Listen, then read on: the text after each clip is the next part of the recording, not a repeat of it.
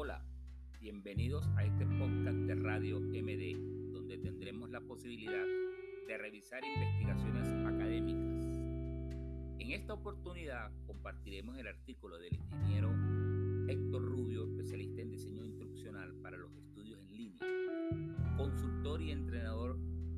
en programación neurolingüística y diseño del talento humano, y creador de la página web mecánica digital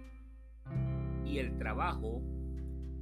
es titulado Modelo de Estudio en Línea. Señala el autor que frente a los retos que plantea el siglo XXI en cuanto a los servicios de gestión, administración y desarrollo de tecnologías para la formación profesional en línea, que deben estar orientados a dar respuesta a la necesidad de ofrecer a las personas,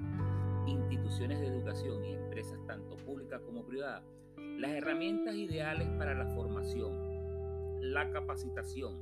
y el adiestramiento formal necesario para enfrentar con éxito los desafíos educativos, laborales y empresariales de este y los próximos milenios. Alude también que debe aplicarse el plan de desarrollo estratégico pedagógico centrado en cuatro ejes de acción vanguardista, apuntando siempre a la calidad, la excelencia, la ética, la responsabilidad social y el derecho universal humano de acceder a la educación para adquirir las competencias necesarias en función de surgir exitosamente entre las exigentes áreas laborales y productivas. En pos de ello, las instituciones educativas su plantel creativo para potenciar la capacidad de ampliar e incorporar en su entorno académico aquellas innovaciones tecnológicas que incorporan en el sistema de enseñanza los cambios exigentes de hoy. Es de la opinión el autor que ya no es posible pensar que las innovaciones y potencialidades que se han desarrollado en el campo de la enseñanza digital son solo pasajeras o modas del momento. En la actualidad, profesores y alumnos están siendo influenciados positivamente por un mundo rodeado de una inmensa y dinámica masa de información que está a su alcance en la red Internet y en muy alto grado por el intercambio que ésta produce. Actualmente ya es obligatorio contar con programas de innovación educativa para contribuir con la actualización de ese conocimiento que reforzará de forma directa a las instituciones y potencia la, la capacidad de adaptarse a los vertiginosos cambios que en lo tecnológico, formativo,